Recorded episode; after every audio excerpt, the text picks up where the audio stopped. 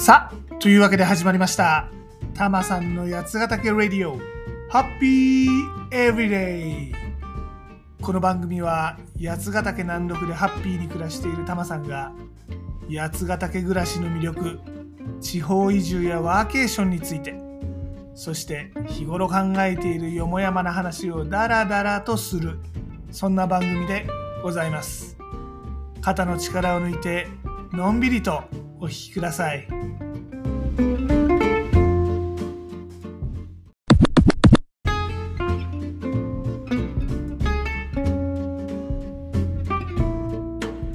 今回はね、タマさん半年間受講していた東京都の DX 人材リスキリング支援っていうプログラムがね、無事終了したよってお話です。これね、以前この番組でもこのプログラムに参加したばっかりの頃にちょっと話したんですけどね。ああまあ、きっと皆さん覚えてないですよね。いいですよ。ね、一応お話ししたんですけどね。で、まあ、タマさん、これ無事終了いたしました。パチパチパチパチ。ね。この東京都 DX 人材リスキリング支援ってのはね、結構ちゃんとしたプログラムでしてね、ユーデミーあの日本だとベネッセが運営してるんですが、まあ、グローバルに人気な動画でやる教育プラットフォームですね。このユーデミーを6ヶ月ね、プログラム期間中使い放題。で、2回の DX に関する知識テスト。で、6回のプロ講師によるオンライン生講座。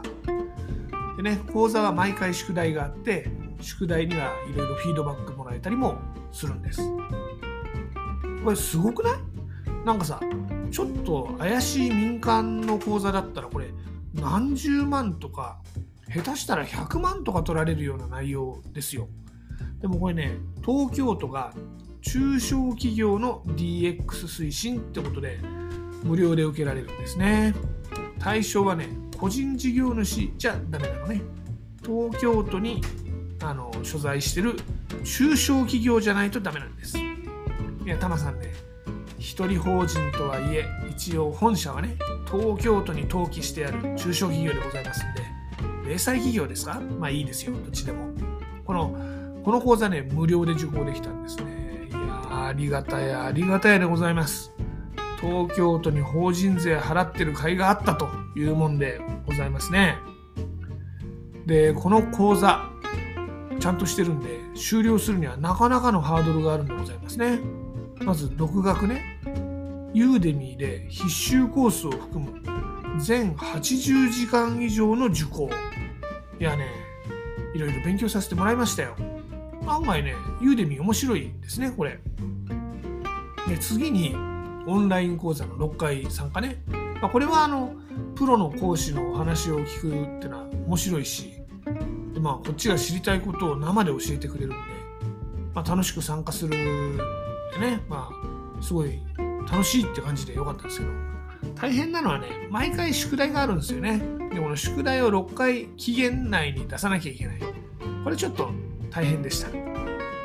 あとはね、2回のオンラインテスト受験ね。まあ、DX に関する知識チェックみたいなやつ。でこれが受講前に1回受けて、受講が終わった後もう1回受けて、でまあ、知識が上がったかという比較するのが目的らしいんだけどね。まあ、こいつもね、クイズみたいな感じで面白かったです。例えばね、クラウドってどんなものとかね、AI とか IoT でできるのってどんなこと？みたいなやつでございますよ。時には SQL、あ SQL っていうのはこのデータベースを操る言語なんですけどね、この基本的な SQL の構文とか、Python っていうプログラム言語があるんだけど、まあ、Python の実行環境の設定についてとか、まあ、そういうのもテストに出るんだけど、まあ、なかなか幅広い問題が出てきて、クイズ的には面白いですね。あとは、あの、地頭系のテストね、あの、短い文章が出てきて、同じ構造の文章はどれか選べみたいなやつとか、算数系のやつね。うん、なんか例えばね、紐を4対6に切ったら長い方が20センチ長かった。元の紐は何センチみたいなやつを、まあ、時間制限中に答えなきゃいけないみたいな感じですね。で、タマさんはね、この手の算数系はね、全くセンスないんですよ。まあ、頭ですぐ計算できないでそれ以外はねまあ大体まあほら一応タマさんもこの IT 業界で30年以上暮らしてきたわけじゃないですか。でこのクラウドとかね AI とか IoT とかってさ、まあ、そういうものを売ってたり、まあ、そういうもの表には出ないけどそういうクラウドとか AI とか IoT を作ってる根っこの部分みたいな技術を売ったりしてたわけで、まあ、知識としては持ってるわけですよ。でねしかもそこら辺の企業のちゃんとした情報システム部門の人、まあ、要するにちゃんとしたプロの技術者ですよ。まあ、そんな人たちに、いやいや、これからの IT システムっていうのはこうじゃなきゃいかんよとか、まあ、偉そうなことを言って、ご飯を食べてきてたわけです。ね。実際そんな難しいツール自分で開発してるわけでもないんだけどさ。ね。今思えば偉そうなことを言ってたなと思いますよ。しみじみ。うん。まあ、そういうあの過去の振り返りはさておきとしてですね。まあ、そんなこんなでこのテストは大体答えわかるわけですね。というわけでこの2回ともテストは高得点でした。でもさ、ぶっちゃけさ、テストなんかどうでもいいんだよね。テストの点数なんてさ、所詮この知ってるかどうか知識の問題、しかもその言葉を知ってるかっていう問題だからね。で、いろいろ知ってるから、なんか商売がうまくいくとかってもんでもないしね。大事なのはこの実践力ですよ。実践力。知識じゃなくてね。で実践力何の実践力ですかというとタマさんは、まあ、ブログとか、まあ、オンラインでコーチングとか、まあ、そういうのがお仕事ですんで、まあ、販売集客コースっていうのを受講したわけですね、ま、要するにウェブマーケティングの基礎みたいなやつですわ、ま、ざっくり言うとターゲット顧客ねペルソナをしっかり作ってカスタマージャーニーを考えて、まあ、メディア別のメッセージ戦略を作ってで、まあ、ブログ記事のライティングの、まあ、セオリーみたいなのを覚えて SEO の対策あの SEO っていうのは要するにあの Google 検索でどうやったら上位に上がるかってことなんだけど、まあ、そういう SEO の基本対策を覚えてで、まあ、SNS メディア別にどういう特徴があるとかっていうのは、まあ、そこの活用を覚えてあとまあ広告の出稿方法みたいなのをちょっと勉強したみたいなそんな感じですかね。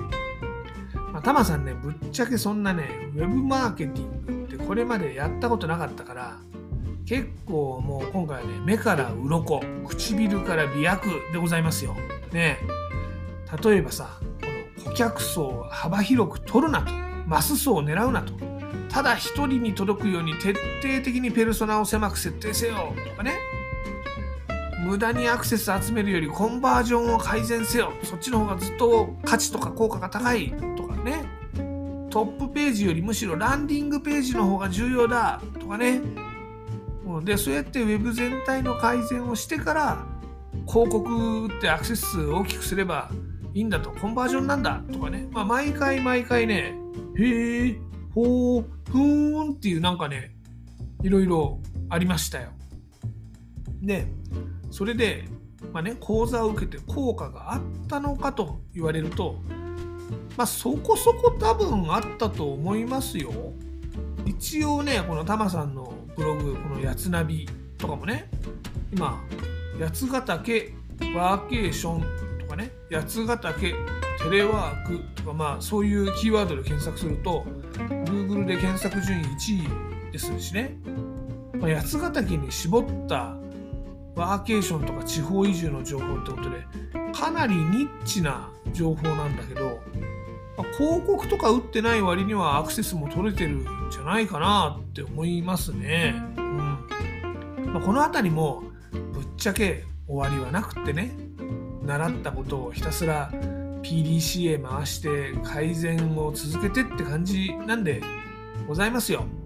今回みたいに実際もう自分のウェブサイトがあってウェブマーケティングを学んだりすると、まあ、これねインプットと同時にアウトプットもしていくわけですよね。昨日習ったことは今日インプリしてで次の週には成果があったかなっていうのが、ね、確認してまたちょっと直してみる。無限 PDCA の旅が続くわけですね。このインプットとアウトプットをやっぱりアウトプットもね、していかないとね、学びって定着しないなって思いますよね。これね、面白かったです。もうね、PDCA といや、なんかね、聞こえはいいですけどね。まあ、要するに試行錯誤っちゅうか、トライアンドエラーっちゅうか、そっちの方が近くってさ、成果なんて出ないことの方が多くって、悩んで困ってどうしようなんて思いながら修正していくんだけど、でもなんかパズルを解くような感じで面白いですよね。ま、これね、少し前にコーチングを学んだ時もそうだったんだけど、なんかやっぱりこの新しいことを学ぶのって楽しいですよね。でもね、これ不思議なんだけどね、いやいややるときってね、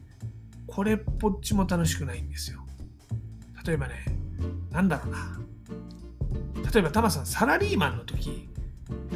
ああ、こんなキャンペーンやったって絶対うまくいかねえよって思ってるんだけど、まあ、一応決定事項なもんで、やるしかないよっていう時に、まあ、いろんなね、KPI とか見てね、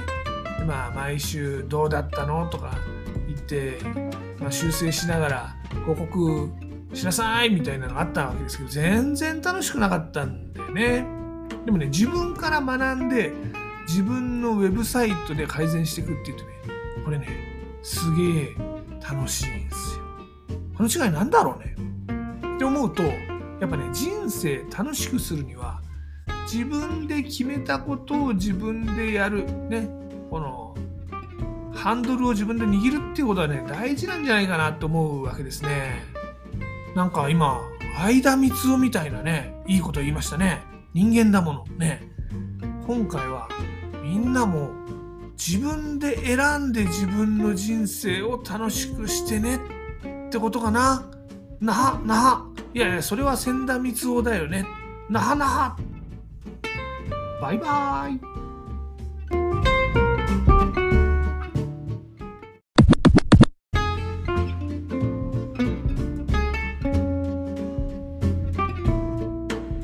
さて、たまさんのブログ、やつなび .jp、yatsunavi.jp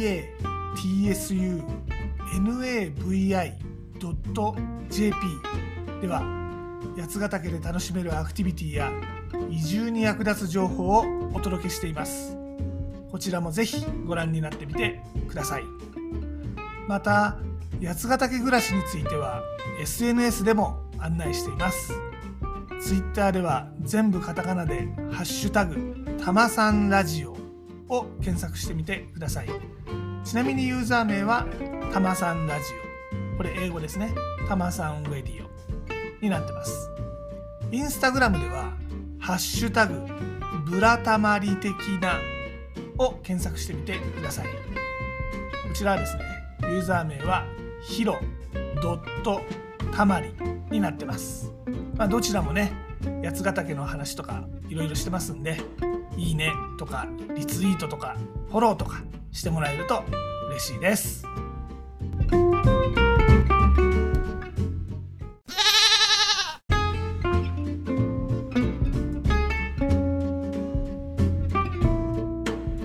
で今回のエンディングテーマですがヒステリックブルーの春スプリングをお届けしますいやもう春ですしね。それにね、まあ、今回のね授業よりも食事よりももっと大切なこと私歌が好きってね、まあ、まあ、そういうフレーズがあるんですけどはい。なわけですよ。好きなことをやる、まあ、これが大切だぜ。春だしねってことで今回こちら選びました。で例によって僕はジャスラックに参加してるわけではないので番組の中でこの曲をお届けすることはできません。なのでご自身で番組の後で配信サービスとかでこの曲を聴いてみてください。でもちょっとだけお手伝いさせていただきます。アレクサヒステリックブルーの春スプリングかけて。ではごきげんよう。また次回。